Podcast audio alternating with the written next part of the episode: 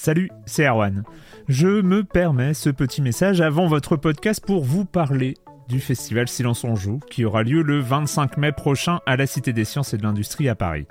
De 10h à 22h, on vous prépare une journée qu'on espère passionnante avec des discussions, des débats au cœur même de la Cité des Sciences et une soirée mémorable dans un grand amphithéâtre. La billetterie est ouverte, le lien est dans la description des derniers épisodes et vous trouverez aussi un lien vers la programmation. C'est 20 euros pour la journée et la soirée, et si vous voulez juste passer nous voir en journée, il suffit d'une entrée classique pour la cité, c'est 13 euros tarif plein avec éventuellement des réductions. C'est la première fois qu'on organise un truc pareil et on espère vraiment que vous répondrez présente et présent.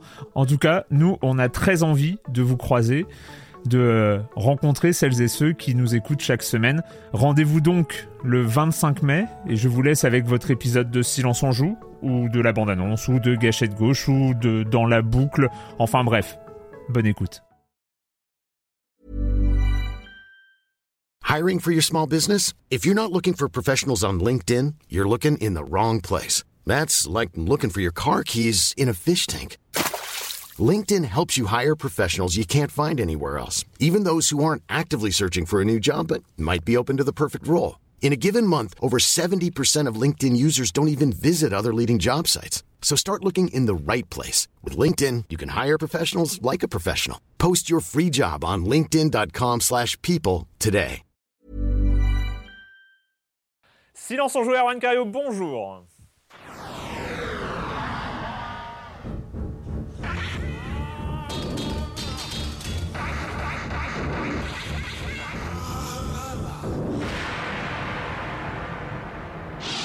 Au programme cette semaine, au programme de cet avant-dernier épisode numéro euh, de l'année 2016, nous allons parler de, de quoi? Je promets parce que c'est de, Dead Rising 4 et évidemment, évidemment le jeu de ce début de mois qu'on attend depuis pouf, 10 ans. Ouais, enfin, un, peu moins, mais peu bon, mais- euh, c'est quand même évidemment The Last Guardian euh, de Fumito Ueda et nous allons en parler. Il, paraît, il semblerait qu'il y ait débat, il y ait débat. Moi, je ne pensais pas qu'il y allait avoir débat, mais il va y avoir débat. Comme quoi, c'est toujours On une bonne surprise. On va débattre, on va débattre, c'est formidable. Et puis évidemment le comme des comme Monsieur Fall. Enfin, vous connaissez le reste du programme et je commence en accueillant deux de mes chroniques. Oh, on va, on va le mettre directement dans les chroniqueurs favoris parce que c'est, quand même. Salut Daniel Andreev, bonjour Daniel. Bonjour, donc euh, très content journaliste, d'être à, journaliste à Slate Game Cult et Pixel euh, et aussi tu t'occupes de deux podcasts After Eight et Super Ciné Battle. C'est exactement ça. C'est des podcasts, un où on hate et l'autre on parle de ciné et on fait des battles avec, euh, avec nos films. Yes. On yes. vous envoie des listes et on, et on les compare et on fait la liste ultime du cinéma. Et on mettra des liens euh, dans les descriptions de YouTube, de Libéral. Mais oui, mais oui, mais on est comme ça, on est comme ça. Et puis évidemment, Joël Métro, bonjour. Bonjour. Joël, Et, Patrick Elio, bonjour. Bonjour, Erwan. Patrick, on va commencer selon mes notes par toi, Patrick, et avec Oui. euh, la réalité virtuelle qui, qui, qui Ah bah, s'ancre dans le monde ça réel. Là, euh, euh, marchera, ouais. marchera pas, c'est la grande question de la réalité virtuelle en ce moment. Moi, j'espère que ça va marcher, parce que moi, ça a été une claque euh, lorsque j'ai mis les, les- les yeux dans la réalité virtuelle. C'était vraiment euh, pour moi un choc euh, digne de ce que j'avais connu euh, lorsque j'ai touché un ordinateur pour la première fois en décembre 85. C'est un souvenir. Et c'est vrai que la réalité Tu virtuelle, c'est un vrai choc. date Ah oui, bah, 85. c'est marqué, ça ça m'a imprégné euh, fortement. Euh, donc la réalité virtuelle, on en parle beaucoup. On sait que c'est un peu cette année le vrai démarrage grand public avec euh, le PlayStation VR qui est sorti. euh, les, On les appellera autres, peut-être un faux démarrage, hein, un faux départ hein, quand même, parce que ça, ça patine quand même. et, hein. voilà, on se demande qu'est-ce que ça va donner, est-ce que ça va décoller ou pas, est-ce que ça va atteindre le grand 2017, ouais, public. On- ouais. Voilà, on- je pense que ça, ça- c'est vraiment l'année prochaine que ça va se, se décanter. En tout cas, il y a des initiatives qui se mettent en place justement pour les curieux qui ont envie d'essayer et qui n'ont pas forcément envie d'essayer ça dans un supermarché, dans une borne de- comme ça, parce que la réalité virtuelle, il faut quand même l'essayer en des bonnes conditions, notamment quand c'est une première fois, parce que c'est un peu déstabilisant. Il faut le temps de bien prendre ses appareils en, en main et d'être voilà, dans un environnement Et confortable. notamment pour le HTC Vive où il faut 15 mètres carrés de disponible dans Évidemment. son salon, ce que tout le monde n'a pas. Donc voilà, c'est pas forcément euh, le plus simple de faire ça dans, voilà, encore une fois, dans un supermarché, dans un stand où voilà, il faut faire ça dans des bonnes conditions. Donc là, moi, j'ai repéré deux, deux initiatives de prise en main de, de ré- de réalité virtuelle sur Paris. C'est là où j'ai pu aller essayer euh, euh, ces environnements. Deux choses. Donc la Géode, donc à la Villette, dans le 19e, euh, qui est évidemment connue pour ses avancées, pour être à la pointe sur l'image, euh, avec leur cinéma, leur IMAX et compagnie.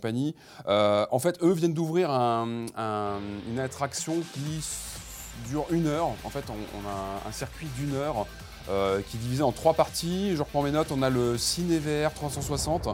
Euh, en fait, on a trois expériences différentes qui Ouais. donnent un bon. En une heure, on a une bonne vision un petit peu de l'état de la réalité virtuelle aujourd'hui. Euh, L'entrée de gamme avec le CineVR 360 avec un casque VR1 orange. Euh, c'est pas ce qu'il y a de mieux, Ouais, franchement. Quand on, ouais, en où on, fait, voilà, hein. on colle un Ouais. smartphone, on se met ça sur le nez. Franchement, quand on connaît un petit peu le PSVR ou le HTC, c'est vraiment Mais du bas de en gamme. fait, en fait, le problème, c'est que même pour les, les portables, ils ont pris la, la gamme en dessous. C'est-à-dire que quand même, Ouais. le, le Gear VR euh, donc, euh, de, de Samsung avec Oculus, pour les, les expériences avec portable, est quand même assez satisfaisant. Alors Ça, que c'est- là, on, on est plus ouais, proche voilà, du cardboard. euh, C'est du pas le meilleur moment ouais. des, des trois. Donc là, c'est un peu cheap, c'est pas très confortable, c'est pas le meilleur moment. Ensuite, évidemment, on arrive sur PlayStation VR. Donc là, c'est vraiment ce qu'on connaît bien, c'est ce qui marche bien euh, aujourd'hui en termes de grand public. C'est vraiment une bonne configuration. Et puis on finit sur le, le HTC Vive, euh, là où on a le haut de gamme de l'expérience réalité virtuelle avec euh, des, des expériences de jeu, des expériences de, Ouais. de ballet interactif. Là, c'est plutôt bien fichu. Ça coûte euh, 12 euros euh, pour une heure environ. Hyper cher. C'est hyper cher. Ça, c'est vraiment euh, le. Hyper cher. En même temps, ça peut permettre pour les curieux de, se- de prendre en main. C'est important la réalité virtuelle, on en parle beaucoup, on pourra en parler des heures, on n'aura pas cette sensation de, de ce qu'on ressent une fois le Ouais, casque sur les yeux. Le problème, c'est Euh, que c'est une initiation. En fait, c'est pas une expérience, c'est une initiation. Et ça permet de toucher un petit peu à tout ce qui Ouais. existe. C'est vraiment pour les curieux. Donc on a, on- a euh, Géode et on a ouais. le MK2 VR. Donc ça c'est donc la chaîne MK2 de cinéma qu'on connaît sur Paris, euh, qui a ouvert la, la- donc au MK2 bibliothèque près de la bibliothèque nationale euh, un espace aussi réalité virtuelle. Donc là on a 12 euh, s- 12 euh, appareils de VR. Pareil on a du HTC. On a du Rift et on a du PSVR. Donc on a une douzaine d'expériences. On a du jeu, on a du, euh, de- du film interactif où on peut regarder un petit peu dans tous les sens. On a des, des- des expériences de jeu un petit peu, un petit peu optimisées. Donc on a par exemple The Walk, je ne sais pas si vous vous rappelez, c'est une expérience de réalité virtuelle euh, basée sur le film de Zemeckis qui était sorti il y a quelques on temps. fait de, on fait de l'équilibre entre les, les, les On, Twin voilà, on revit la scène, on a Climb où on est, on est euh, sur de la, comment dire, de l'escalade, on a Eagle Flight euh, sur, sur PSVR. Et puis on a des choses euh, un petit peu plus élaborées. On a euh, quelque chose qui s'appelle le Birdly, où on est sur, euh, on s'allonge comme ça sur une borne, et on a donc un casque et on a l'impression de voler, c'est-à-dire qu'on bouge comme ça. Donc ça, ce sont des, voilà, des expérimentations un petit peu plus évoluées, mais en termes de hardware. On a ça, puis on a un rameur aussi, un rameur où on, a, voilà, on met son casque et on a, un, on a une- un vrai ressenti de l'eau lorsqu'on rame. Qu'on peut vraiment faire dans la vraie vie. quoi. et que là on fait de façon virtuelle. Donc là ça vient de sortir. Euh, eux ils ont un objectif de 100 000 visiteurs sur 2017. Euh, Et c'est combien? Alors là on a au niveau prix on est sur 20 minutes 12 euros et 40 minutes 20 euros. C'est cher. C'est un petit budget. C'est un petit C'est budget. quand même Ouais. super cher. Je pense qu'il vaut mieux réserver. Il faut voir comment. On va voilà, aller au ciné qui est juste à côté en fait, tu vois. bah, où tu peux faire les deux. Je crois qu'il y a des. Je pense qu'il va y avoir des, des opérations euh, de prix. non mais avoir après, euh, ça dépend ce que Après, tu mais- veux. mais encore une fois, je pense que ça s'adresse vraiment aux curieux qui ont envie d'essayer dans des conditions plutôt confortables, de voir Ouais. vraiment s'ils vont adhérer, parce qu'encore une fois, la réalité virtuelle, il faut la prendre en main, il faut être accompagné, notamment dans les premiers temps. Je pense que on ne on sait pas forcément, sans l'avoir essayé, quelle réception on va faire, comment on va ressentir, parce que c'est assez, euh, assez Donc prenant. voilà, deux expériences. Ça peut être des, bonnes Ouais. ex- des bons principes voilà, pour euh, quelques dizaines d'euros pour, se, voilà, pour se ressentir un premier euh, tour de piste des différentes expériences et puis tester les différents casques. On peut tester les trois grands casques de réalité virtuelle actuels. Euh, et voilà, ça peut être un bon tour de chauffe pour voir si on va continuer ou pas. Daniel, on, sera, on aura peut-être l'occasion d'en reparler ici ou pas, je sais pas, parce que c'est. Oh, tu vas en reparler. sûr. on va en parler. ouais. Mais tu as, tu as pu mettre la main un peu en avance. euh, La seule main, puisque ça joue qu'à une seule main. Sur Super Mario Run. Et ouais. Et, euh, et alors, écoute, le jeu complet coûte 10 euros, donc moins cher qu'une expérience de VR d'une heure. donc moins cher, cousin. Et euh, écoute, je suis très très surpris. Euh, D'abord, non. À la fois, je suis surpris et pas surpris. Je suis surpris parce que c'est vraiment très très beau. C'est c'est un vrai Super Mario. C'est une vraie proposition de Super Mario. Je pense que c'est la première vraie proposition de Super Mario depuis Super Mario Galaxy. Alors, à partir de quel iPhone? iPhone 5 Euh, minimum? euh, je sais pas, moi on m'avait fait, c'est l'iPhone eu le- 7, tu sais, je suis- j'étais là, j'étais là avec mon super casque et tout, je me suis dit, ah, je vais le brancher, je fais, ah Non. merde, c'est celui-là. C'est ouais. vrai, il n'y a, plus la prise. Non, non, donc je pense que iPhone 6, euh, ça doit passer. Ouais. Mais, euh, mais, bécane, euh, mais du coup, du coup, ça joue qu'à une seule main et ils ont vraiment pensé à une nouvelle offre. Et alors, c'est ça qui est important euh, chez Nintendo, c'est qu'il y a la plus-value du jeu. On a déjà vu des, des milliards de, de running games Ouais, euh, ouais, depuis c'est- Cannibal, depuis, euh, ça fait 10 ans. euh, depuis Ray-. Rayman. Voilà, mais il y en a eu des excellents en- comme Cannibalt et Rayman Jungle Ouais, Run. et alors ils sont excellents, mais, mais bon, je veux dire, ils sont tous interchangeables. Il suffit parfois, c'est juste des skins et on. Et on la mécanique est ils la sont, même, Ils hein, sont euh. addictifs sur un certain moment et au fur et à mesure, en général, entre un temps compris entre un jour et deux semaines, on lâche. Et là, il y a vraiment une progression, il y a des niveaux. Et il y a une manière de, de comprendre l'espace Mario, quoi, qui est basé beaucoup sur euh, bah, New Mario Bros, c'est-à-dire on rebondit sur les murs, on retourne un peu en arrière, on va toujours en avant, mais il y a des Ce cases qui est sur perturbant, c'est un Mario. C'est quand même pas les, c'est pas le code. Si tu joues des bien, tu- Mario tu t'arrêtes jamais. Si tu joues bien, tu t'arrêtes jamais dans Mario. Tu sais, tu fais toujours le, tu retournes jamais Ouais, en c'est arrière. forcé, quoi. C'est Et là, c'est forcé, sauf à certains moments, puisqu'il y a des, des bounces qui t'amènent, qui t'amènent en arrière. C'est très très bien pensé. C'est vraiment un level design complètement nouveau, une nouvelle manière de- d'aborder le jeu. Alors évidemment, il y a plein de gens qui m'ont dit ouais, 10 euros, c'est cher. Ça ne m'enlèvera pas de l'idée que c'est cher. Et surtout parce que moi, c'est un jeu. Par contre, je dirais pas la même Surtout chose. parce que c'est un jeu smartphone et que les gens sont pas habitués à payer sur smartphone. Mais là, tu as quand même de la super bonne cam. Tu as vraiment un jeu Nintendo pour 10 euros. ouais, Et tu peux l'essayer aussi, euh, tu peux l'essayer gratos si t'es si t'es radin, Ouais. et- ou alors si t'as pas les thunes, tu peux l'essayer. Ah, T'as Est-ce qu'il y aura la richesse d'un Mario T'as trois niveaux complets que tu peux refaire indéfiniment pour les, euh, les maxer. Il y a des systèmes de- d'étoiles, puisque tu dois, dans chaque run, tu peux récupérer des étoiles. Il faut que tu récupères les 5 étoiles pour valider ton run, donc pour passer à un niveau supérieur. Et à chaque fois, le niveau devient un peu plus compliqué. C'est vraiment très. C'est vraiment. euh, genre, quand tu le joues, tu te dis, putain, je veux y jouer, je veux y jouer plus longtemps. Et moi, je suis assez convaincu. Mais t'as l'impression qu'il apporte quelque chose aux, gens Ah oui, complètement. Ah oui, complètement. Ouais. Mais non, non, mais le level design. Ouais. Et Ouais, ça, le ouais, level design, C'est La c'est joli. Et ça, c'est vraiment- visuellement. il- Il, re- il reprend les codes du New Super Mario Bros, je crois. Il reprend les codes de New Mario Bros, Ouais. mais euh, c'est l'ancienne team, euh, c'est l'ancienne team euh, de New Mario Bros et de ceux qui ont fait Galaxy. Donc c'est vraiment les, c'est vraiment les cadors. Ils Ouais. se sont mis leurs meilleurs gars dessus et ça se sent quoi. C'est vraiment, euh, c'est pas n'importe quel jeu et on aurait vraiment tort de sous-estimer euh, la, puissance de frappe. C'est stratégique pour eux, c'est stratégique, ce titre est stratégique. Il doit amener Mario sur les nouvelles plateformes, sur Après, d'autres bon, allez, on se met d'accord, on va tous y jouer pendant les vacances On de va Noël et ça va être l'émission de rentrée, on va en On parler. va hein. peut-être changer de téléphone par contre, euh, il faut quand même une bécane euh, solide. Pourquoi toi tu, par contre toi Ah, t'as des PSVR chez toi, mais par contre ta bécane. euh, euh, j'ai un vieux téléphone. t'es- un prolo du téléphone, mais va par contre t'es un bourge de. VR. Va désolé pour ton Nokia 3210, Patrick. non, mais iOS en exclu pendant 6 mois, 3 mois, je sais plus. Ah, je sais pas ce qu'ils Ouais. ont dealé, mais. euh, Je sais plus, mais il y a vu une- que- une exclue temporaire. Toute leur com est basée sur un, un truc à la Apple, c'est-à-dire ressentir l'expérience plus que plus Ouais. que te montrer le jeu. Je pense que genre ils vont être euh, copains comme cochons pendant. Je pense que le prochain Fire Emblem, il va être exclu 6 mois aussi sur iPhone. euh, beaucoup avec eux. Quoi. Bon, Joël, euh, Oui. truc assez hallucinant en Oui, Russie. bah, quelques news de, on- de, de la Russie. De la Russie et de FIFA 17. Alors, le- c'est quoi le, rapport, le lien entre, entre les deux? Euh, C'est que récemment, en fait, euh, FIFA 17 et EA, EA Sport, EA Sports, Electronic Arts, ont en fait soutenu la, campagne du- d'un, groupe LGBT, d'un groupe euh, euh, de défense des droits des gays, lesbiennes, trans, bi, qui s'appelle euh, Stonewall, qui est euh, anglais, britannique. Et en fait, ils invitaient EA Sport dans FIFA 17, invitaient notamment les joueurs à télécharger un maillot aux couleurs euh, arc-en-ciel.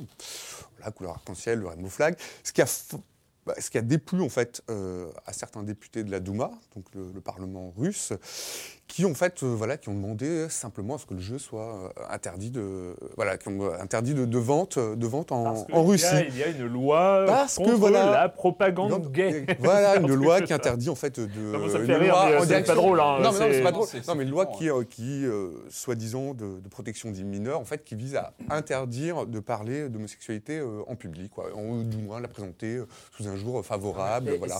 Et c'est mon pays, j'ai un peu honte. hein, tu vois. C'est une des raisons pour laquelle je ne retourne pas en Russie. C'est-à-dire, euh, je veux pas dans un pays où on casse la gueule à des homos dans la Ouais. rue. euh, Et ça arrive encore très très souvent en Russie. Voilà. C'est un- Donc un c'est gros problème, oui. En France, il y a des campagnes qui font, qui font aussi parler d'elle, alors que tu vois, t'as des. C'est vrai qu'en France, Hein, il y a on des maires pas- qui retirent des campagnes d'affichage euh, dans les villes. Ouais. Ouais, mais, mais la, Russie, est c'est toujours un step. Ouais, C'est ouais, comme les dashcams. Les dashcams en France, c'est rien. Les dashcams en. Russie, Ouais. ça va tout de suite plus gore. Voilà, donc voilà. Et la réaction peu- officielle d'Electronic Arts, il y en a une Pour ou- l'instant, il n'y en a pas encore. D'accord. Ils ont pas bon. retiré les, les Non, maillots en question. Pour l'instant, je pense que ça- Alors, ils- non, ils- l'opération durait jusqu'au 28 novembre, Ah, donc voilà, c'est terminé, Ouais. mais bon. Le com des com de la semaine dernière, nous parlions de Final Fantasy, de Planet Coaster et de Pokémon. On commence avec Nomisis euh, qui dit Je ne sais pas si vous comptez le finir, mais si en tout cas vous auriez dû attendre une semaine de plus pour en parler. Parce que critiquer un Final Fantasy au bout de 10 heures, c'est un peu dommage. Bah oui, mais le le choix. problème, c'est qu'à un moment, on n'a pas le mecs, choix. fallait m'inviter parce que je l'avais déjà fini. Et oui, bah. je- eh, Je suis en NG+, moi je, je suis en train de faire de la pêche, moi je, c'est vraiment, je, je redécouvre le Le jeu jeu. n'est pas encore terminé puisqu'ils vont mettre un patch En dessus. plus, ouais. Donc Oui, euh, Ils ont voilà. annoncé cette semaine qu'ils mettaient un patch patch pour euh, patcher surtout le chapitre L'histoire. 13. Parce que si vous avez joué 10 heures, vous êtes pas arrivé au chapitre 13. Le chapitre 13, c'est genre, c'est le début de la fin. Ouais, c'est là tu où dis- le, le couloir Tu dis, se- tu dis qu'est-ce qui s'est passé, quoi. Et euh, Et donc ça va être Ouais. patché. Bon, je continue quand même le post. euh, voilà, vous critiquez le fait que le scénario ne soit pas compréhensible qu'avec le visionnage du film Kingslave. Il faut avouer qu'à 10 heures de jeu, le, scénario se résume à pas grand-chose à part une belle paire de boobs et une grosse voiture et un chat qui n'aime pas le poisson cuisiné. Qui n'aime que le poisson vous, êtes, cuisiné. vous êtes arrivé à la quête des flageolets? Parce que ça, c'est le summum du jeu. Ah, fait les, euh, Mais concrètement, fait sur les- le film, on rate l'invasion de la Ouais. ville et la description de quelques personnages secondaires a très peu, très, très étoffé. Et de mon côté, je prends beaucoup de plaisir à Final Fantasy par son ambiance de western ensoleillé, ses personnages attachants. Gros point négatif quand même, le for- sur le format du jeu, l'opposition du scénario versus l'open world. Un personnage, le personnage va subir un énorme drame dans sa vie et cinq minutes après, il repart farmer des poules pendant deux heures. C'est là où le couloir de la deuxième partie prend tout son sens et ne me choque pas du tout, euh, comme ça avait pu être lu parfois dans quelques critiques. Euh, Red qui euh, nous dit euh, c'est chouette de voir Camille parler d'autre chose que de Pokémon. Est-il possible de créer un parc Nintendo, Ubisoft ou Star Wars avec Planet Coaster? Pas pour l'instant, pas pour l'instant, même si on peut travailler On peut tellement créer, les trucs, euh, si on est très très motivé, en fait, on peut créer ces choses. on peut créer ouais, ces ouais. bâtiments. Euh, Il y, a des- il y a des vidéos YouTube qui sont fascinantes de créateurs sur Planet Coaster où les mecs ils, re- ils reconstruisent des choses. Donc si on est Ouais, tu motivé, peux faire ce que tu veux en fait. on peut, si on est Si motivé, on peut le- reconstruire l'étoile de la mort. Enfin, rien n'empêche. euh, Après, il faut du temps. Euh, et est-il possible d'envoyer des lettres de menace aux développeurs pour le porter sur PlayStation 4 et sur le PlayStation VR C'est vrai que c'est Alors, mal. Factuellement, oui. En ce moment, envoyer des trucs de menace à des développeurs de jeux vidéo, c'est voilà, bien, c'est bon, c'est cool. un peu, c'est un peu pas cool. Euh, parce que ça arrive très souvent, hein, les lettres de menace. Maintenant, pour être développeur de jeu, il faut avoir les épaules solides quand même, hein, parce que autrement tu te prends des menaces de mort.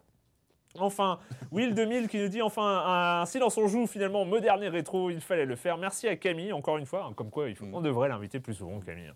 Euh, merci à Camille qui m'a douloureusement rappelé combien mon estomac était devenu trop sensible pour les roller coasters alors que je rêve d'y retourner. C'est fou, je suis persuadé qu'elle est encore plus fan des grands 8 que Guy Grissom des experts. Je ne je me souvenais pas que Guy Grissom, non, vous ne regardez pas les experts. Non. Bon bref, Euh, est-ce que vous pensez qu'elle réussirait un blind test du genre trois craquements de bois de cèdre en deux secondes, des roulements graissés sur à la graisse minérale et un virage à 68 degrés gauche après une chute de 3G de 80 mètres Et elle répondrait c'est le super terror de Disneyland Floride avant sa révision ratée de 1987. J'ai posé la question à Camille. J'ai posé la question à Camille. Elle m'a dit sur certains coasters très connus, elle serait, elle- ouais, elle est du genre à, à savoir ça. Mais oui, c'est un peu une. Mais de toute façon, la, minute culturelle, un jour ou l'autre, il faudra se poser la question de la réinsérer ou pas, d'avoir des questions. Du retour de la minute culturelle. Ouais, je pense que ouais, la question est saine, il faut la poser. Il y a encore une adresse mail, hein, à gmail.com. on va- hein, euh, si vous voyez, que voulez envoyer des questions euh, aux ouais. chroniqueurs, il ne faut pas hésiter. Si j'ai suffisamment de questions, peut-être que euh, ça reviendra là. Bon, il est temps quand même. Ah bon, oh, quoi, quoi, on est à peu près dans les temps. Euh, on est à peu près dans les temps pour parler du retour, du retour de Frank West, euh, 16 ans après. 16 ans après, il revient à Willamette au Colorado et, euh, et c'est Dead Rising 4. With nowhere to go, no safety in sight, I picked up my bat and prepared for a fight. More rapid than bullets, they came and they came. I smashed and I bashed and I called them by name. You bastard! You asshat! You son of a bitch! You all look so hungry. Here, snack on this! Outside the evils howled and the horde came alive. It would take a Christmas miracle for old Frank to survive. Then there they were, right there on the floor. The exosuit and weapons I had asked. Dead Rising 4, euh, jeu, le premier était sorti en 2006 sur Xbox 360, avait beaucoup fait parler de lui parce que c'était aussi une sorte de démo technique un peu des de, de- premiers de ce jeux, qu'avait euh, euh, cette génération de consoles dans, dans le ventre avec euh, plein de zombies à l'écran, avec du massacrage, euh, on dit massacrage? Non, Du massacre. Du massacre, hein Du massacre. ouais, Ouais, c'est ouais. pas- Du massacre à la tronçonneuse pour le coup de zombies ou à la tondeuse ou avec euh, tout ce qu'on veut euh, à la chaîne. Et puis il y a eu le 2, il y a eu le 3 et le 4 C'était vient de exclue euh, pendant très longtemps à Microsoft. exclue, ouais. Donc euh, il y Par avait Capcom, hein, donc, Donc tous euh, les, les, fa- les fanboys en général, se, se- ils étaient passionnés par Dead Rising, plus peut-être plus que de raison parce que c'était quand même un jeu, c'était un jeu de série B pendant très Ouais. longtemps. ouais. série B, mais qui s'assumait complètement, et puis qui avait ce, ce, comment dire, ce déroulement très spécifique en temps réel, avec des, des actions qu'il fallait faire à un tel moment, Ouais. et que si on ne les faisait pas, elles disparaissaient. Il y avait un vrai stress qui se développait dans le jeu, euh, comme ça, avec un On sentiment parle, de, de on parle de. Frank West, on parle de zombies. Je crois que j'ai laissé la parole, euh, Ah bah, Patrick. euh, non, hein. pas forcément, mais non, mais on, Ah, on est là, si, pour, si, si. on, on va en deviser, on va en deviser.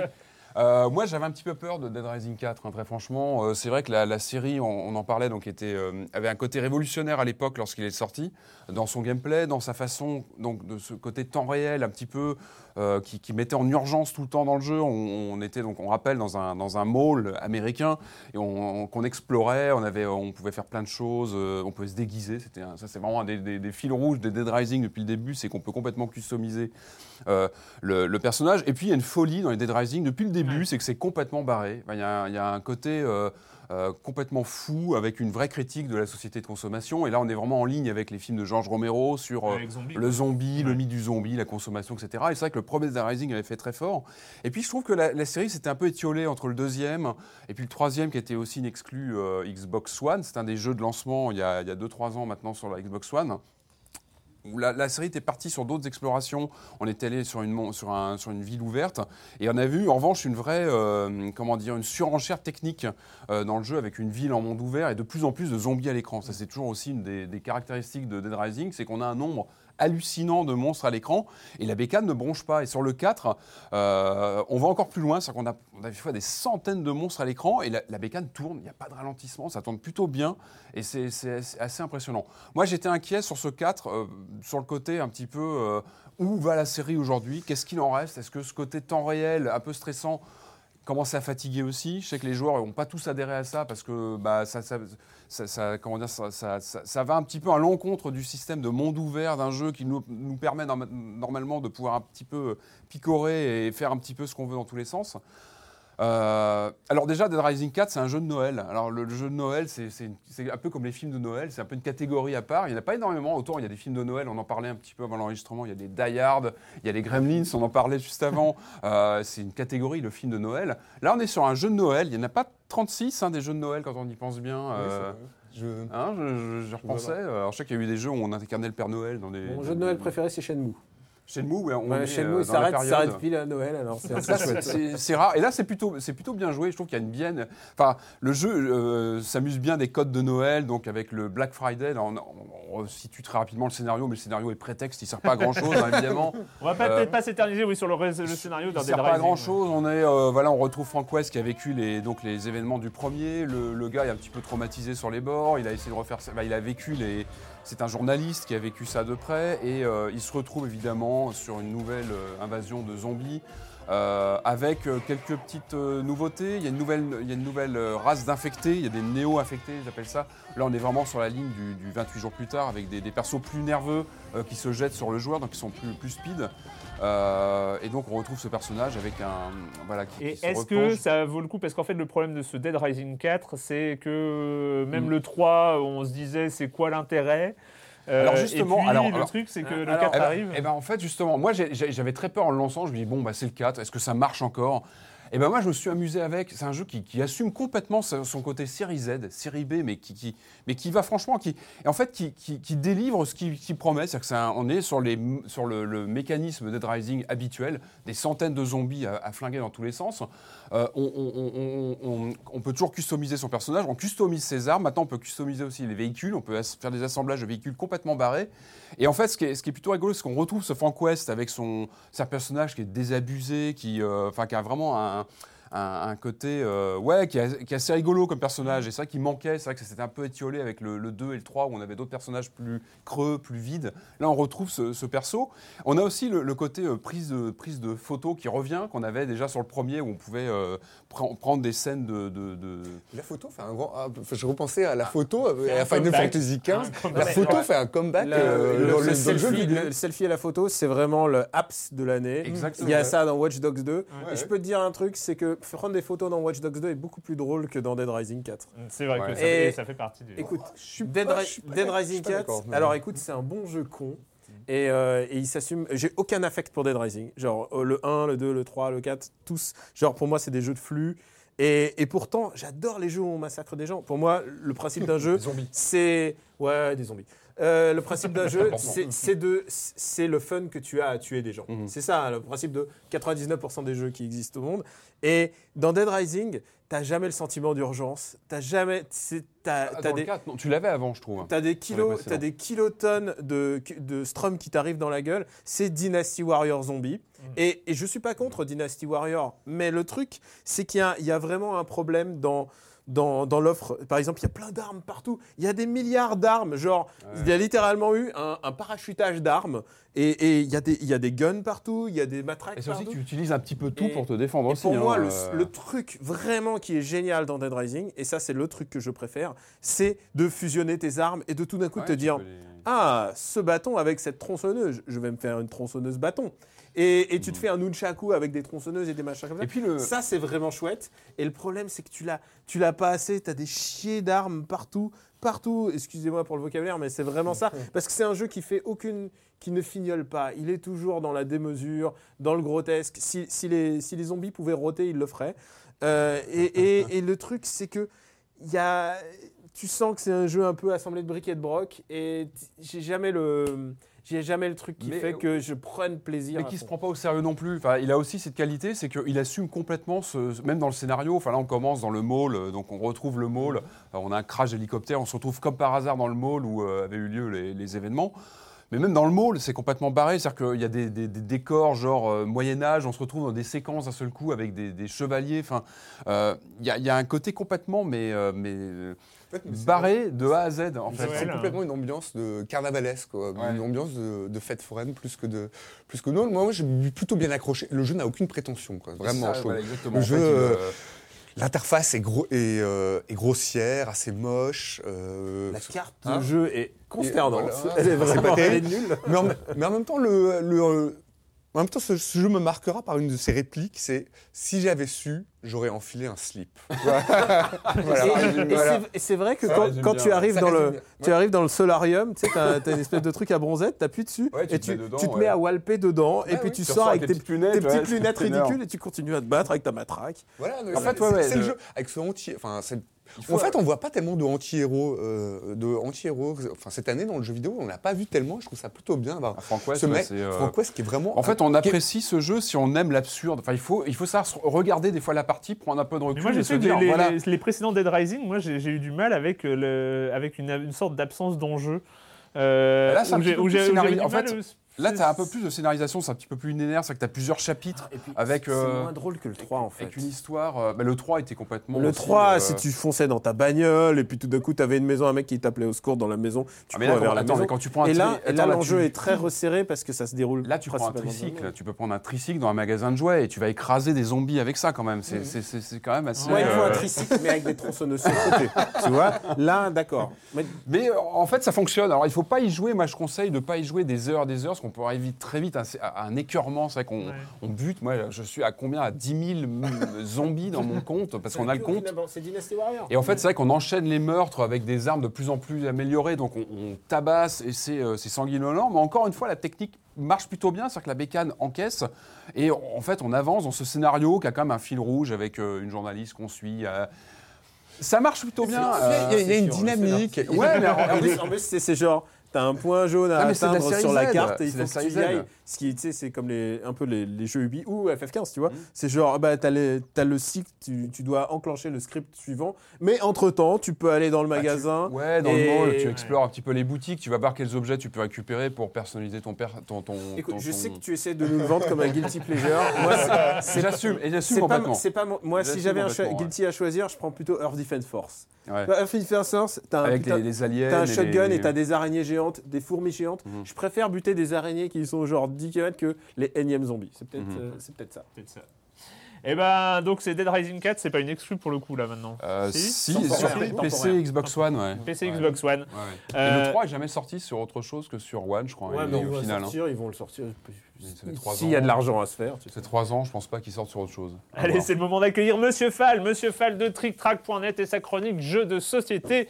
Bonjour, monsieur Fall. Bonjour mon cher Erwan, cette semaine, je vous propose de devenir archéologue, de partir avec votre sac à dos votre tente dans les forêts d'Amérique du Sud pour découvrir des temples mayas, et ce grâce à Tikal, Tikal, un jeu signé Michael Kestling et Wolfgang Kramer. C'est pour 2 à 4 joueurs à partir de 10 ans pour des parties qui vont durer entre 60 et 90 minutes, et c'est édité en français par Superlude. Alors, les plus spécialistes d'entre vous savent que Tikal est un grand classique. Et oui, Superlude a décidé de remettre au goût du jour des grands classiques d'il y a 15 ou 20 ans. Et Tikal est de cela. Je vais même aller plus loin. Tikal est dans le top 3 du panthéon des meilleurs jeux de tous les temps auxquels moi j'ai joué. Oui, parce que Tikal correspond exactement, mais tout à fait exactement à ce que j'aime moi dans le jeu de société. Vous l'aurez deviné, Tikal est un jeu de pur opportuniste. Oui, c'est donc un jeu à l'allemande, un jeu de gestion. C'est pas de la rigolade, c'est pas de la déconnade. Si vous aimez les party games, si vous aimez les jeux qui font poète poète tut n'y jouez pas, c'est pas fait pour vous. Par contre, si vous aimez les jeux de calcul, les jeux de déplacement, de comptable, avec de l'opportunisme, de la fourberie dedans, parce que vous allez piquer les temples des autres, c'est rigolo, surtout s'ils vous voient pas venir. Donc si vous aimez ça, la gestion et l'opportunisme, c'est fait pour vous. C'est un jeu extrêmement accessible. Vous avez à votre tour 10 points d'action et vous allez les dépenser dans des actions super évidentes. Déplacer des petits bonhommes, construire des niveaux de temple maya, etc. Enfin bref, je vous passe les détails, c'est extrêmement simple. C'est pour ça qu'ils ont mis 10 ans, c'est accessible très facilement à tout le monde. Par contre, la fourberie, le calcul, l'optimisation, ça, il va falloir vous creuser un petit peu les neurones, mais c'est accessible à tous. C'est un jeu vraiment, vraiment étonnant et particulier. Il faut savoir que il a eu, fin des années 90, le Spiel des Jahres. Il faut savoir que Kramer a proposé, inventé pour la première fois dans ce jeu, la piste de score sans fin. Oui, c'est là-dedans qu'on l'a vu pour la première fois. C'est-à-dire vous avez une piste de score autour du plateau. Il n'y a pas une case départ, une case d'arrivée. Vous marquez des points et vous tournez comme ça autour du plateau. C'est là-dedans qu'on l'a vu pour la première fois. Tikal est une vraie merveille. Superlude a décidé de remettre ses jeux au goût du jour en proposant un matériel de qualité supérieure. C'est pour ça que le jeu est un petit peu cher. Il coûte autour de 50 ou 55 euros. Mais ils ont pris le parti de faire des temples mayas magnifiques qui sont coupés en petits morceaux puisque dans le jeu vous allez les construire hein, par étage et c'est des trucs en bakélite, en 3D, magnifiques. Vous voyez les temples sortir du plateau, c'est superbe. C'est ça que la boîte est un peu lourde, mais c'est un vrai bonheur. Je vous rappelle le nom du jeu, Tikal, je vous le conseille. En tout cas, moi, c'est une, une espèce de Madeleine de Proust. C'est grâce à ce genre de jeu que j'ai adoré le monde du jeu de société, que j'ai découvert. Le- on pouvait vraiment, vraiment prendre du bon temps, même quand on était un peu nul comme moi, euh, en maths et tout ça. Avec ça, on se rend compte que ben, c'est accessible à tout le monde. En tout cas, c'est une merveille. Tikal, Kessling, Kramer, 2 à 4 joueurs à partir de 10 ans pour des parties qui durent à peu près 60 ou 90 minutes. C'est Super Lutte, ça coûte aux alentours de 50 ou 55 euros. Et moi, mon cher Erwan, je vous dis à la semaine prochaine. À la semaine prochaine, Monsieur Fall de TrickTrack.net et TrickTrack.tv. Et puis, c'est le moment tant attendu, tant attendu par tellement de monde, qui, euh, après Aiko, après Shadow of the Colossus, euh, espérait, attendait le retour de Fumito Ueda aux commandes de son jeu Project Trico ou, euh, ou The Last Guardian depuis 2009. On en regarde.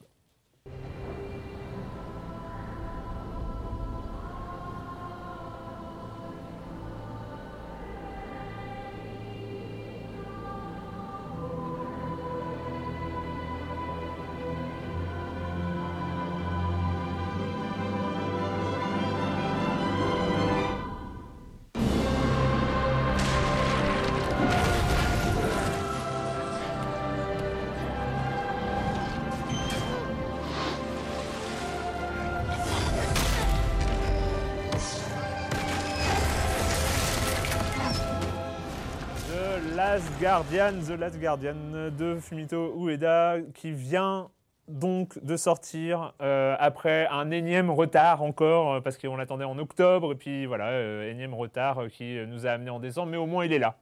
Il est là, On il est. plus, hein. On y croyait. Bah, ça faisait longtemps qu'on n'y croyait plus pour le Moi, coup. j'avais perdu espoir. Ouais, t'avais perdu Ouais. espoir. Non, genre le, va- suis le dit- vaporware. Je me suis dit, il sortira peut-être, il sortira pas, on s'en fout. euh, mais- Ouais. Mais il, il nous attend animé, c'est quand même FF15. Mais moi, moi, moi, surtout, j'avais Ouais, perdu espoir jeux de l'aimer. en cours, fait. hein. Je me suis dit, un, un jeu qui dure trop longtemps comme ça, il va, bon ça, va, signe, ça, ouais. va, ça va taper à côté. Ça va, ça va être dé- soit dépassé, soit il va y avoir un truc. euh, Ils, auront, ils auront trop travaillé un truc, ils seront perdus un peu dans les. Parce que ça a été quand même un enfer de développement ce jeu. C'était. euh, Moi, j'ai- eu vent de gens qui ont commencé le développement de, sur, sur Tricot, sur euh, Last Guardian, et qui sortent leur jeu indépendant de leur côté, euh, en, même, années, genre, quoi, en ouais. même temps, tu vois, presque en même temps. Ouais. Et euh, ouais, tu vois, ouais, donc oui, Ouais. oui c'est la preuve qu'il y a vraiment eu des gros, gros soucis. Quoi. The Last Guardian, bah, tiens, je vais te laisser euh, la, la parole, euh, Daniel. Alors, c'est. Est-ce qu'on a besoin de présenter The Last Guardian, vu tout 10 ans, 10 ans de preview Bah, Euh, quand C'est l'histoire d'un gamin, et il se réveille dans un monde à peu près un peu fictif, un peu, un peu euh, magique. Et euh, il se réveille et il est à côté d'une bestiole qui est enchaînée et blessée. Et de ce, de ce moment-là, il va la libérer. Et à partir de ce moment-là, va naître une alliance un peu de fait. Quoi. Ils sont obligés de faire équipe. Et, euh, et il va se lier une amitié entre les bestioles. Sachant que la bestiole Ouais. est 20 fois plus grande que lui. C'est une bestiole qui ressemble, qui est le croisement entre un chat, un chien et un griffon. Mm. Alors, j'ai jamais vu de griffon, mais je pense que ça, ça, ça s'en approche. Le Et- griffon étant un- une alliance entre un aigle et un lion. Voilà, Oui, c'est exactement. ça. Donc, euh. Et genre, il est, il, est, il, est assez- il est dix fois plus grand, il peut monter dessus. Et euh, mais c'est c'est pas quand même son animal de compagnie, parce qu'il a, il est animé, il, est, il a faim. Il est inquiétant au début. hein, il dans est les inquiétant, de jeu, il il, est flippant. Quoi. Il te rappelle à certains moments du jeu que c'est toujours une bête féroce et qu'il peut, bouffer, il peut te bouffer à tout moment. Son regard est flippant. qui Bah, peut son regard fou. souvent. Ouais, il a des, il a des yeux qui s'illuminent dans le noir. Et, euh, et au fur et à mesure, ils vont apprendre à se découvrir, sans qu'il y ait de dialogue, évidemment, puisque, puis- puisque tu ne tu parles pas à la bête. Euh, la bête, ne- la bête ne- oui, voilà, le seul, le seul contact, c'est tu l'appelles, il te vient te, vient te voir. Et, et la mécanique du jeu, et la mécanique du jeu est un, est un puzzle game en fait, puisque chaque, euh, chaque pièce, en fait, on est en train de traverser un donjon pour arriver au sommet où visiblement la bête a besoin d'aller. Oui. Et c'est la seule chose qui t'anime, euh, qui t'anime dans, ce- dans ce, dans ce jeu, c'est-à-dire aller là où la bête voudrait aller, et peut-être que c'est là que viendra euh, la Alors pour ceux qui, auraient, qui se seraient enfermés dans une cave pendant 10 ans et qui, euh, qui n'auraient pas suivi euh, tous les, euh, toutes les péripéties de, de- de ce projet, eh ben, c'est vrai que dès le départ, il y a une, euh, une- une- une- on sait d'où ça vient ce jeu. Ouais. C'est-à-dire dès le départ, dès les, dès les- dès les premières minutes de jeu, voilà, on sait que c'est forcément le créateur de Aiko Il y et de Shadow. Euh, c'est un mix. C'est un mix des deux. C'est, euh, on, on sait que ça va jouer sur la relation euh, incroyable qu'on avait euh, dans Aiko, euh, c'est-à-dire ce lien entre deux personnages, ce lien entre le joueur et un personnage secondaire. Mhm. Euh, et puis, il va y avoir un, un- un jeu sur les échelles, Ouais. sur, euh, sur euh, vraiment hauteurs. les, échelles de taille, les, les, les, les- puisqu'il il s'agira de monter. il s'agira de Et, et si tu fais bien de comparer ça à Aiko, parce qu'en fait, c'est euh, le versant opposé d'Aiko. Aiko, Mm. tu protégeais une personne que tu accompagnais par la main, tu la traînais par la main.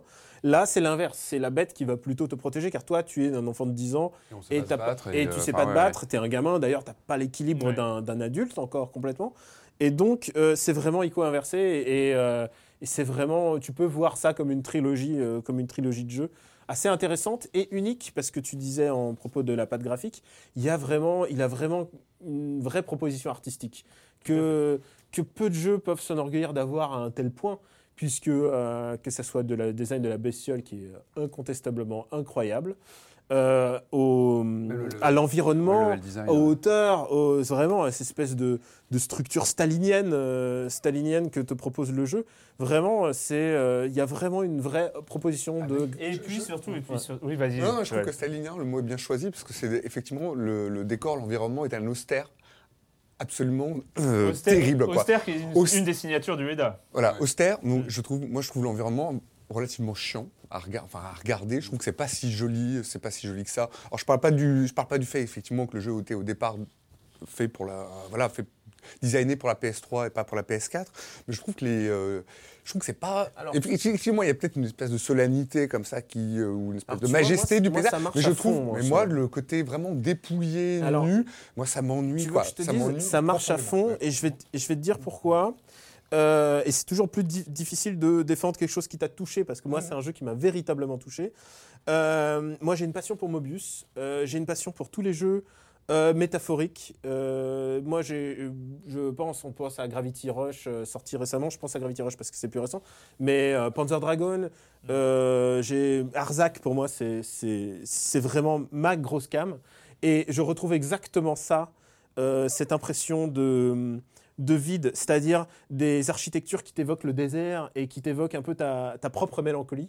Et moi, ça me parle à fond la caisse. Moi, c'est un truc qui me... Chaque, moi, chaque passage du jeu, euh, j'avais envie de les, les screen capser. J'ai screen caps, euh, je me les mémorise presque. Et, euh, et, et surtout, ce qui est intéressant, c'est que tu pars. Il y a vraiment des grandes hauteurs, des grandes structures qui sont. qui- ouais, j'ai eu des vertiges, hein, il y a des- hein, y a des grands moments de vertige. hein. Surtout quand on est sur la bête. Quand oui, on, oui, on la chevauche. Et tu te chevauches et t'as l'impression qu'il va te lâcher. Non, c'est assez euh, saisissant. ouais. Et il y a des moments où tu arrives devant des, des précipices et doucement c'est des espèces de moments de respiration dans le jeu où tu sens que ça a vraiment été fait pour ça. C'est-à-dire il y a de l'herbe. Et pour moi, euh, j'ai une passion pour ça, j'adore l'urbex. C'est le plus grand, c'est un des plus grands jeux d'urbex de tous les temps. Euh, et ça a réussi ce que par exemple The Last Qu'est-ce of que tu veux dire par urbex? Euh, exploration urbaine. Voilà. C'est-à-dire c'est des ruines, c'est des ruines à explorer. Euh, c'est un truc que j'aime bien dans la vie et c'est un truc que j'adore en jeu. Et ça réussit ce que faisait mal pour moi The Last of Us. C'est-à-dire The Last of Us me donnait une structure de combat plim ploum très vite fait. Et en même temps, il y avait des moments de découverte où on, est- on se baladait à deux et tout d'un coup, tu te balades dans les ruines de, de telle ville et tout d'un coup, tu vois une girafe parce qu'elle s'est échappée du zoo. Enfin, tu vois, il y avait vraiment des choses intéressantes. Et ben moi, The Last Guardian me donne exactement ce que The Last of Us ne réussissait pas à me donner complètement. Et, Et, surtout, abstraction complète des combats, puisque Mm. les combats, c'est la bestiole qui s'en charge. Tu Mm. peux l'aider si tu veux, mais tu n'as rien à faire sinon. mais sur- surtout et- là, sans utiliser les grands mots, mais euh, et que, Ouais. qui est- alors les grands mots, qui, on va, on va, on va les évacuer tout de suite, mais c'est, euh, c'est du jeu d'auteur, c'est du, euh, c'est, une, une vraie proposition artistique euh, du début à la fin, c'est-à-dire qu'il y a, c'est, en journaliste, on dirait que c'est un jeu qui a un angle. C'est, non mais. C'est ça, c'est, il, il prend le truc, il, il- il y a cet univers, il choisit comment l'aborder cet univers, par, dans quelle direction, et il garde cette direction. Il est, C'est très est, frontal. et, est, euh, et il alors, si je peux me permettre d'utiliser un gros mot, il ne prostitue pas du tout son propos. C'est-à-dire euh, par rapport à, à l'animal, parce que c'est très facile de faire larmoyer avec un animal. Ouais. Euh, genre, euh, oh il est mignon, oh il est blessé et tout ça. Et il n'y a pas du tout, il y a pas, j'ai pas senti ça. Euh, Il y a des moments où, euh, je sais que, t'es- je sais que, mais, mais ça c'est de l'ordre. D'accord, je trouve que c'est dès le début, le fait d'avoir le côté, genre, le côté ressenti, un ouais. peu, euh, le, non, le, même dans le design de l'animal, le design un peu peluche, comme ça, qui invite à l'aimer, je trouve ça un peu. En fait, je trouve qu'il y a un peu. peluche, il a des plumes. Oui, oui, peluche, plume. Moi, je trouve qu'il y a une Ah espèce de non. tyrannie de l'émotion, en fait, Ah non, justement, moi, je trouve- je moi, trouve qu'il a- il a réussi. gênant, mais bon. Le tricot et, et- et je le trouve effectivement extraordinaire parce que je le, moi personnellement je le trouve pas beau. Je trouve pas euh, beau, enfin je le trouve pas cute. C'est, il- Ah ouais. on- on- moi je trouve que le tricot n'est pas cute. C'est pas, euh, c'est pas euh, un chat, c'est pas, euh, c'est pas un, c'est pas une loutre, C'est c'est un pas un hybride. koala. C'est Et d'ailleurs, Non, il est assez bien décrit dans le, dans le loading. Dans la première fois que tu, tu bootes le jeu, tu vois des, des gravures à la Ouais, dureur. les gravures, ouais. Et, et là, tu te dis, ah ouais, en fait, c'est ça la bestiole. Ouais, ouais, c'est il- t'as pas l'impression qu'il va être son pote, t'as pas envie de le caresser a priori. Et quoi. moi, sincèrement, j'ai juste euh, être rapidement là-dessus, c'est la première fois que je me dis, mais qui a foutu un animal dans ma télé?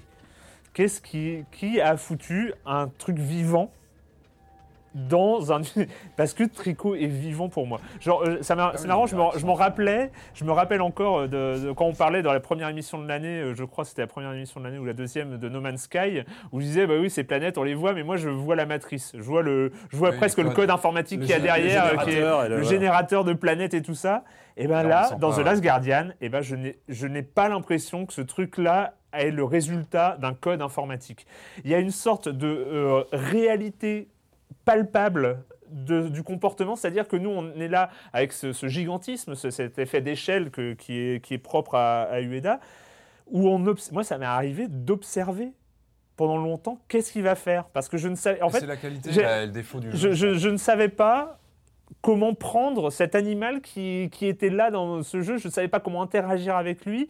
Est-ce qu'il va... euh, je le reg- En fait, je le regardais. Je regardais pour essayer de comprendre qu'est-ce qu'il voulait. C'était quoi te Ouais. tolère en plus. Ouais, voilà. Il n'obéit pas directement à ce que tu dis. Il- au fur et à mesure que tu avances, il apprend de nouveaux trucs parce que tu peux lui dire par là et il va tout d'un coup s'intéresser à ce que tu pointes du doigt.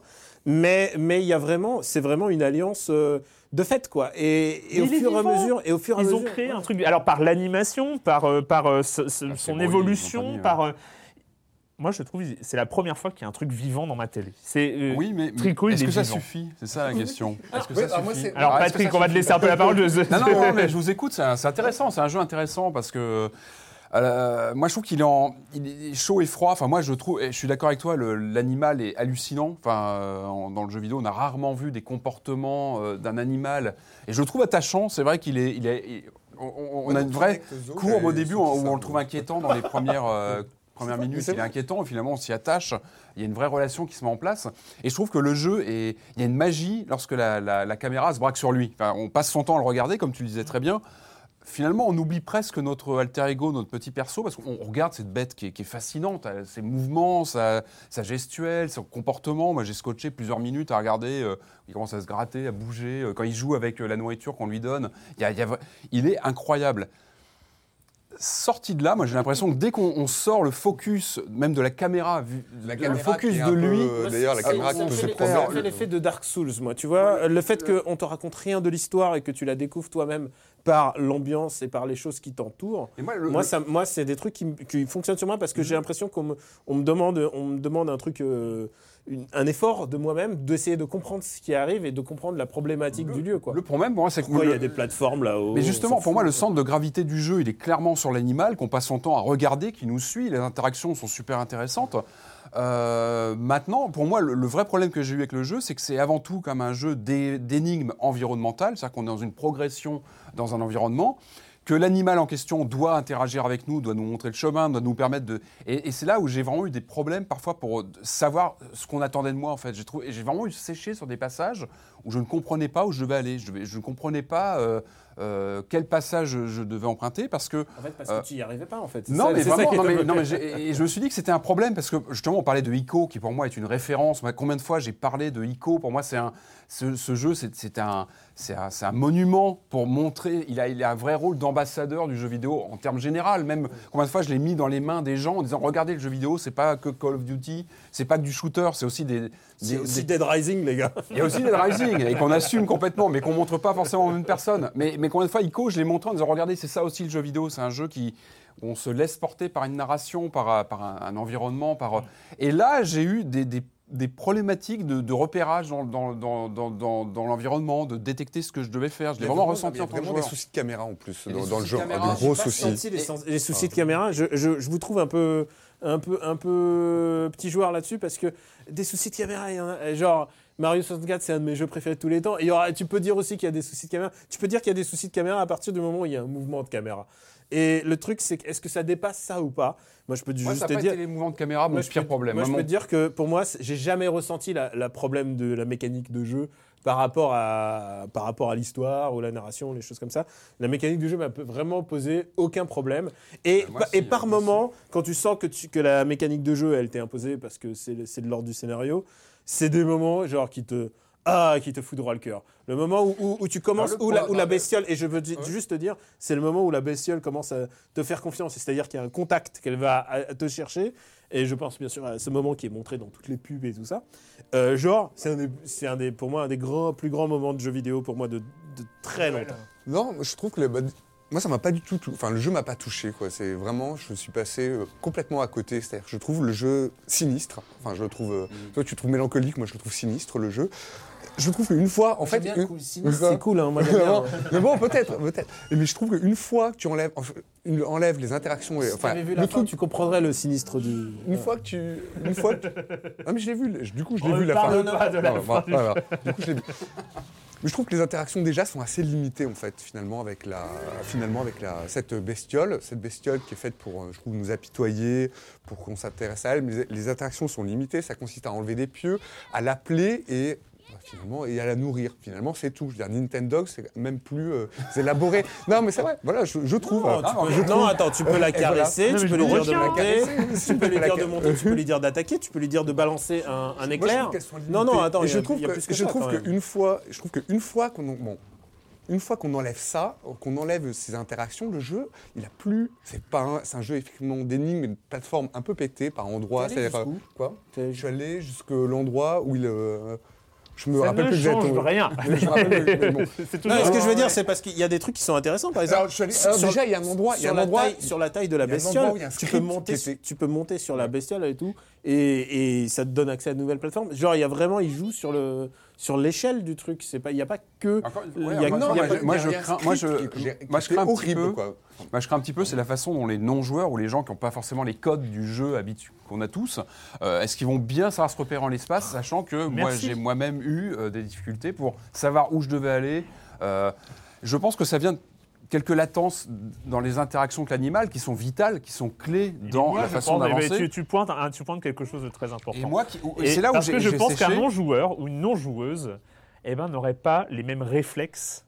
je pense que c'est un jeu qui prend justement les joueurs à rebrousse-poil.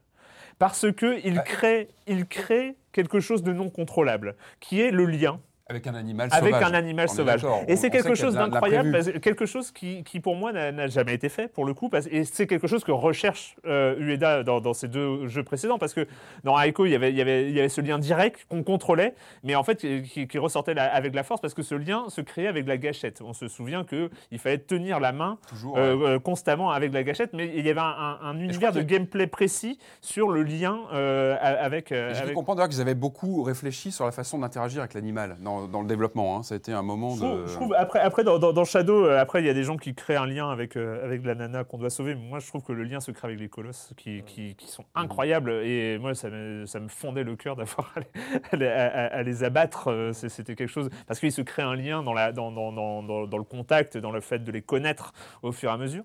Et là, il se crée un lien euh, qui n'est plus un lien de game, enfin qui est un lien de gameplay de fait, mais qui est un lien qu'on ne contrôle plus. C'est un lien où il faut attendre, où il faut, C'est il pas- faut C'est découvrir. pas un lien qui parle au gamer, parce que le gamer, il, Et- a le- il aime le instant game. J'adore Voilà. les jeux où il y a des animaux. Euh, où il y a des animaux, mais les animaux sont toujours utilisés en tant qu'armes. Tu vois, Oui, j'adore euh, ouais. Shinobi Shadow Dancer. T'as un loup, euh, t'as un loup tu dans Far Cry. C'est des éléments de gameplay. t'as des, Alors des- que là, t'as des un- faucons dans Far Cry Primal. Là, t'as un truc qui est un peu incontrôlable, qui fait pas exactement ce que tu dis, et c'est ça qui lui donne sa vie en fait. Et c'est là où justement il prend à, à rebrousse-poil les comportements de joueurs. Et je pense que justement tu dis, ouais, mais comment je présenterais ça? Ça se trouve, quelqu'un qui ne joue pas comprendrait pas. Bah- Sauf que si quelqu'un qui ne joue n'a pas les réflexes, par exemple, tu donnes ce jeu à quelqu'un qui a un chat, je pense. enfin, il va euh, s'amuser avec ouais. l'animal parce qu'il Eh est ben, super oui, bien mais et il va et- peut-être avancer dans le jeu Bah, je en persuadé. comprenant, parce que Bah, il y avait cette qu'il- impression de vie. Bah, je pense qu'il va galérer pour trouver ouais, certains passages, pour voir la continuité du jeu. Pour... Ah, bah, plus Moi, j'ai ressenti il y, a, ça, hein. il y a des scripts qui sont, alors, notamment c'est là où j'ai commencé vraiment à décrocher, mais c'était assez tôt. Un script qui, qui fonctionnait pas, c'est-à-dire que on a, rep- c'est un endroit, je sais pas si vous vous rappelez, c'est l'endroit où euh, le premier endroit où l'animal a peur, où l'animal euh, tricot a peur. le, dans le trou, dans ça, tu montes. tu montes, tu passes la tête dans tout. Il, il a fallu en fait que je tourne, que je repasse pour déclencher un script quoi. Et là vraiment, c'était euh, là j'ai commencé à, Ah, mais à vraiment, à vraiment me- au tout début quoi en fait. Ouais, c'est ouais, super, super énervant. C'est- déjà très, très agaçant. Et, et en fait, je vois pas le, en fait, je vois pas l'intérêt de ce, de ce rapport avec euh, le- l'anim- euh, ce rapport Moi, avec je- moi, l'animal. c'est- quoi. moi- Je, moi, je je comprends trouve- pas ce qu'il, ra- moi, je comprends pas ce qu'il raconte, enfin, ce qu'il a raconté sur quoi, sur la solitude. Je trouve qu'on dans Firewatch, on l'a, par exemple, je pense Alors, à ce jeu, on l'a senti Si davantage. tu avais pas vu la fin sur YouTube, mais tu avais fait un peu au début, avant la fin du jeu, il y a vraiment. Genre, tout est clair. Genre, il n'y a, pas de- y a pas de mystère. Évidemment, il n'y a pas de parole, mais il te raconte exactement. Il y a une histoire dans ces bestioles. de fait, de fait, il y a une histoire. Il y a une voix off par rapport. euh, Il y a une voix off qui est, qui est géniale puisque c'est la voix de ton propre personnage euh, âgé. Tu Moi, ce qui est bien, parce que ça explicite des choses. Moi, j'aime pas les, les, les- j'aime pas les métaphores. Donc, euh, j'ai- j'aime pas les trucs euh, où on sait pas où on va et. le jeu n'est pas, ouais. vraiment métaphorique. Ah non, il, est, il- est, c'est raconté, il est- c'est- il est mélancolique, ouais, mais il est, le mec te raconte. et en plus, ça m'a rappelé encore une fois les maîtres du temps, encore une fois Mobius. Tu vois, c'est vraiment, c'est une structure vraiment genre, on a déjà vu ça, mais c'est vraiment fait de manière vraiment classieuse. Il y a très très peu d'indications justement en termes de, de, de gameplay, genre sur tel bouton, tel bouton. C'est vraiment économie. Il n'y a pas de, il y a vraiment Ah, pas de parole entre. d'indications. il Il y a- faut vraiment apprendre à Mm. dominer son environnement et à comprendre surtout la Et- logique. Et, euh, j'ai- très j'ai- particulière. j'ai- puisque j'ai parlé avec d'autres joueurs, on n'a pas calé sur les mêmes endroits. Tu me parles de tel script. Moi, par exemple, j'ai j'ai calé sur un autre endroit parce que je ne trouvais pas la logique du. Mais c'est en général des trucs logiques. Et en général, tu es deg et tu dis Ah merde, parce que j'ai peut- pas trouvé de script. Moi, je me Je sais, souviens, je moi, sais, je- je- je- je me souviens de, de ce passage-là. Moi, je l'ai trouvé parce que j'ai pas, ça, ça a pas, euh, j'ai pas eu de problème avec ce Ouais, passage-là. Je l'ai trouvé extraordinaire. Et euh, je l'ai vraiment trouvé, ce passage-là précisément, euh, extraordinaire, qui arrive, qui arrive pas loin Mmh. après, le début. Mais comme plein de passages du début, je trouve que le début, moi, j'ai perdu énormément de temps. C'est en, en- de temps de joueur, entre guillemets, parce que euh, le, voir l'animal euh, tourner autour de la... Mais rien que le tout début, Mmh. voir l'animal tourner autour de la nourriture qu'on lui donne parce qu'il n'a pas encore confiance euh, en, en nos Et gestes. tu peux- Et tu peux pas Et- le- et il peut pas manger quand tu es trop proche de lui. Et tu- et tout. il peut pas manger quand tu es trop proche, il va, il va jouer un peu.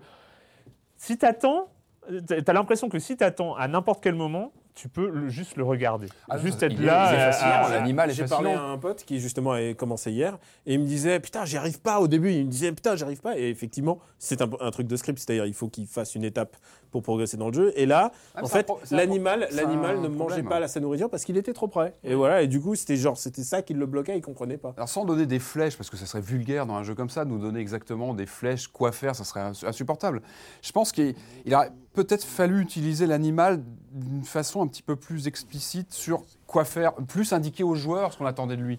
Euh, moi, je sais que j'ai bloqué Moi, je trouve là-dessus. que ça fonctionne bien comme ça et comme je t'ai dit on n'a pas quoi on n'a pas on a coincé sur des sur des trucs différents Oui, j'ai un pote qui a coincé euh, sur coince la sur des- sur un moment il tombe dans la flotte et il y a une il y a un, Ah oui, oui, un- où il faut lui jeter des, non, des non, tonneaux. Non, non, non, il y a un bloc à faire, euh, à faire avancer à un certain point pour attraper une chaîne. Et lui, il il calait là-dessus. Et moi, je lui ai dit, attends, mais moi, des trucs comme ça, des, des blocs dans la flotte et tout ça, j'en ai fait dans plein d'autres jeux Jap. C'est un truc, un truc récurrent. C'est un, ouais, c'est un- non, c'est un, c'est un trope, quoi. Marronnier Littéral- du ouais, ouais. euh. Et, et lui, par contre, les trucs où il y a, par exemple, des trucs à laser et des trucs où il faut tirer, euh, lui, il, est, genre, il avait une logique pour ça, alors que je j'arrive pas à comprendre ce qui vous a touché, en fait. Euh, Moi, c'est moi, la construction. Moi, sincèrement, c'est euh, parce que quelque part, qu'est-ce qu'on retient euh, Qu'est-ce qu'on retient d'un jeu des, des- des- des mois ou des années après? C'est qu'est-ce qui nous marque, qu'est-ce qui nous laisse et, et moi, franchement, les, les- les jeux du EDA, euh, sans, sans, sans tomber dans, dans le côté un peu euh, élitiste, un peu, euh, ça fait très très bien euh, d'aimer les jeux de Fumito Ueda parce que quand même, c'est de l'art, le jeu vidéo et c'est de l'art, blablabla, blablabla. On s'en fout.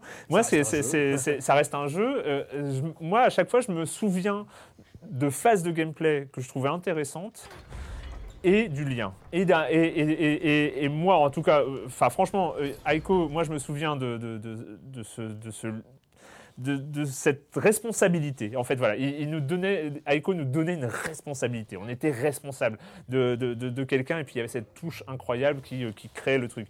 Shadow, moi, ce que, moi, ce que je me souviens, c'est cette espèce de. Là, pour le coup, je sais pas si c'était de la mélancolie ou de la tristesse, euh, de, de, euh, de certaines mises à mort de, de Colosse, euh, où, je- où ça, ça m'embêtait. Enfin, ça me- plus c'était- clair, envie de quoi. les buter, ouais. j'avais pas, j'avais pas envie et je trouvais ça, je trouvais ça ignoble. De, de, de- de- ils demandaient rien à personne, ils étaient là. euh, Enfin voilà. Et, et là, enfin franchement, c'est c'est un contact. là, C'est l'élaboration d'un lien. C'est l'élaboration d'un tout le lien. jeu est dans- sur dans- ce lien, dans- finalement. On parlait Et, de et je pense que c'est l'environnement. ça qui, qui restera euh, dans, dans, Tu années. c'est très compliqué de parler en plus d'un Et truc la qui, vie aussi. qui te La vie, touche l'anime. parce que, parce que forcément, on, on a vite l'impression d'être stupide. Euh, J'entendais un Gugus qui parlait de euh, la ma grille de lecture, c'est le cœur. Écoute, le truc, c'est. euh, Il y a un truc très compliqué dans les jeux vidéo, c'est de l'ordre de l'amour et de l'amitié. C'est des choses qui sont très, très, diffi- très difficiles à expliquer. Et pourquoi quelque chose te touche? Pourquoi, par exemple, Final 15, c'est 4 Gugus dans une voiture? Et pourquoi la bromance, elle Et fonctionne comme ou un pas? roman peut te toucher ou pas, Ouais. selon ce que tu mets dedans. le euh, truc, le truc qui moi je trouve vraiment génial, c'est que la bête, c'est pas toi. Toi, t'es vraiment le, le petit joueur, t'es un gamin, tu apprends, t'as tout juste l'équilibre, t'arrives à courir à peu près. Et il y a cette bestiole. Et vous apprenez à regarder, et pas, non pas à vous supporter, parce que ça, ça s'est déjà fait dans les jeux vidéo, mais à regarder dans le même sens, dans une même objectif. Et moi, c'est ça qui me plaît. C'est cette, c'est cette alliance, c'est cette alliance complètement contraire d'un mec, d'un, d'un, mec et d'une bestiole qui normalement, bestiole, est, normalement est là elle a pour- pas- Elle n'a pas d'objectif dans la le jeu. bestiole. Ah, alors si, si t'avais fait la fin, tu comprendrais. Arrête de dire ça.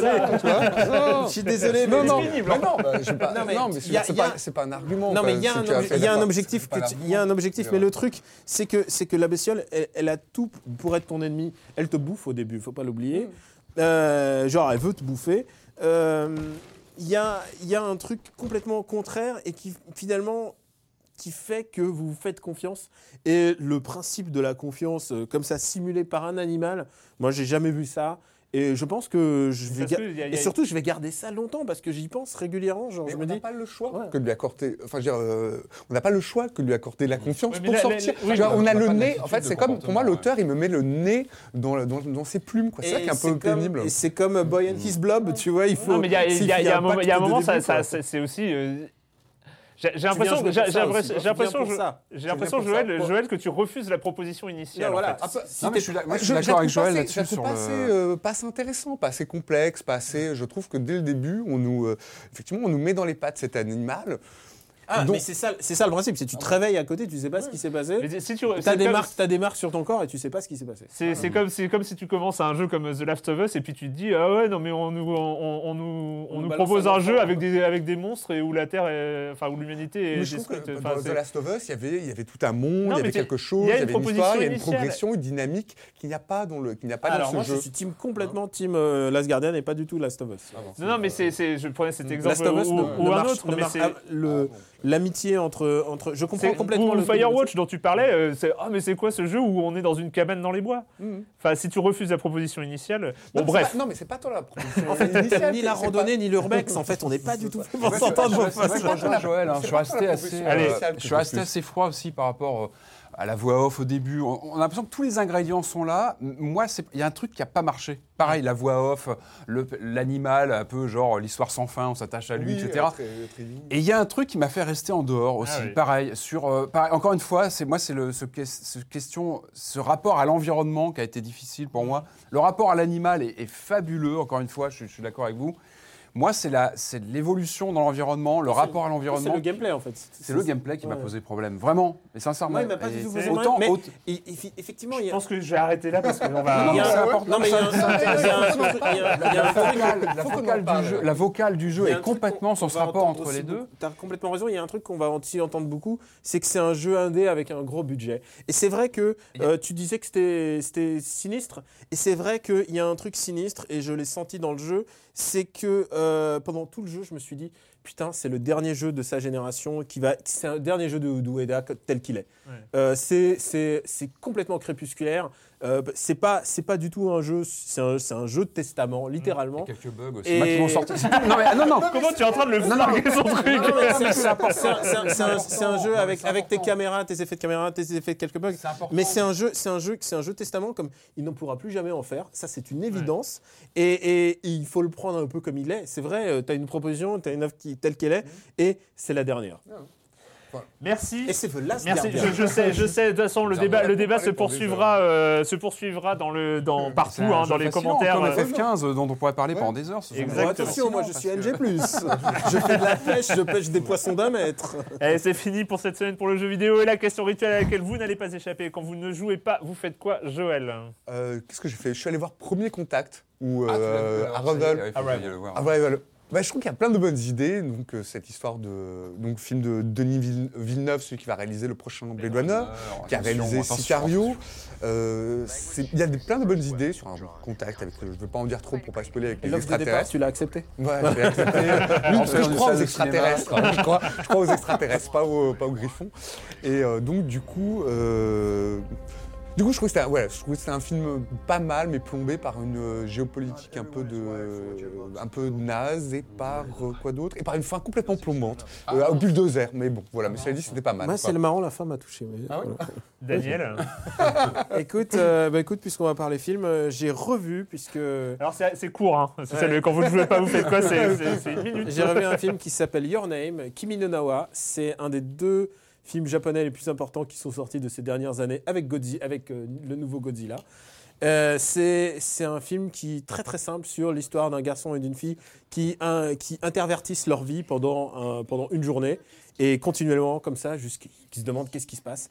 C'est un film d'animation, c'est super beau, ça sort je crois le 28, 28 décembre et euh, c'est le plus gros succès de l'année au Japon et peut-être même de la décennie.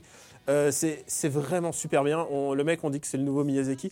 Et c'est pas pour rien parce qu'il fait un peu les films que Miyazaki ferait s'il avait continué de faire du cinéma qui s'adresse aux gens d'aujourd'hui. Patrick? Euh, moi, en ce moment, je lis un bouquin qui s'appelle Le Livre Rouge de Jacques Léventreur. C'est un, un bouquin signé par Stéphane Bourgoin, vous devez connaître, on le voit dans toutes les émissions. euh, c'est un spécialiste euh, criminologie, euh, d'enquête, etc. Enfin, moi, je suis passionné par le Jacques Léventreur, par l'époque, par ce qu'il représente. C'est le premier tueur en série de l'histoire. C'est int- enfin, voilà, c'est intéressant pour plein de choses, pour plein de plein de, plein de points différents. Et ce bouquin, voilà, c'est un poche sorti chez Point, euh, qui est assez intéressant parce qu'il euh, il re- il- il regroupe un petit peu les différentes Ton réveil pistes matin en plus. à 11h. Et euh, qui, euh, voilà, qui revient sur toutes les pistes. C'est assez complet, donc c'est vraiment intéressant pour ceux qui veulent voilà, avoir une vision un petit peu globale sur ce qu'on sait de Jack Léventreur aujourd'hui. Euh. Eh ben moi, oui, ben moi, Qu'est-ce que tu fais? Ah, moi, qu'est-ce que j'ai fait? Mais le, le- le problème, c'est que j'ai ri- rien à, à- à dire de particulier parce que là, cette semaine, quand j'ai pas joué, j'ai passé ma vie sur YouTube Ah. et c'est un, un cauchemar, c'est un gouffre. Euh, c'est, euh, je me, je me- passionne pour les YouTubeurs, pour euh, qu'ils soient gaming, qu'ils soient cuisine, qu'ils soient beauté, qu'ils Quelle soient. est ta euh, youtubeuse beauté préférée? Euh, ah, le problème, c'est que j'ai, alors, je peux pas dire parce que je- ça m'intéresse pas en fait le, le Team terme. Caro ou Team Saphir? Je crois que t'es encore un cran au-dessus sur, sur YouTube. Mais en tout Mais cas, c'est passionnant. fascinant. Je, je bosse, je bosse sur un papier pour, euh, pour, pour Libé euh, là-dessus et j'en parlerai aussi euh, peut-être ici à, à une autre occasion. En tout cas, c'est un, univers qui est incroyable. Ouais, on va avoir un spécial YouTuber jeux vidéo. Tiens, si on faisait un spécial YouTuber jeux vidéo. Rien que ça, c'est ouf. Euh, on y pense, on y pense. Allez, c'est fini pour cette semaine. Nous, on se retrouve très bientôt sur nos lives, sur Libération et sur les internets. Merci à tous et merci. à vous. Ciao. À bientôt.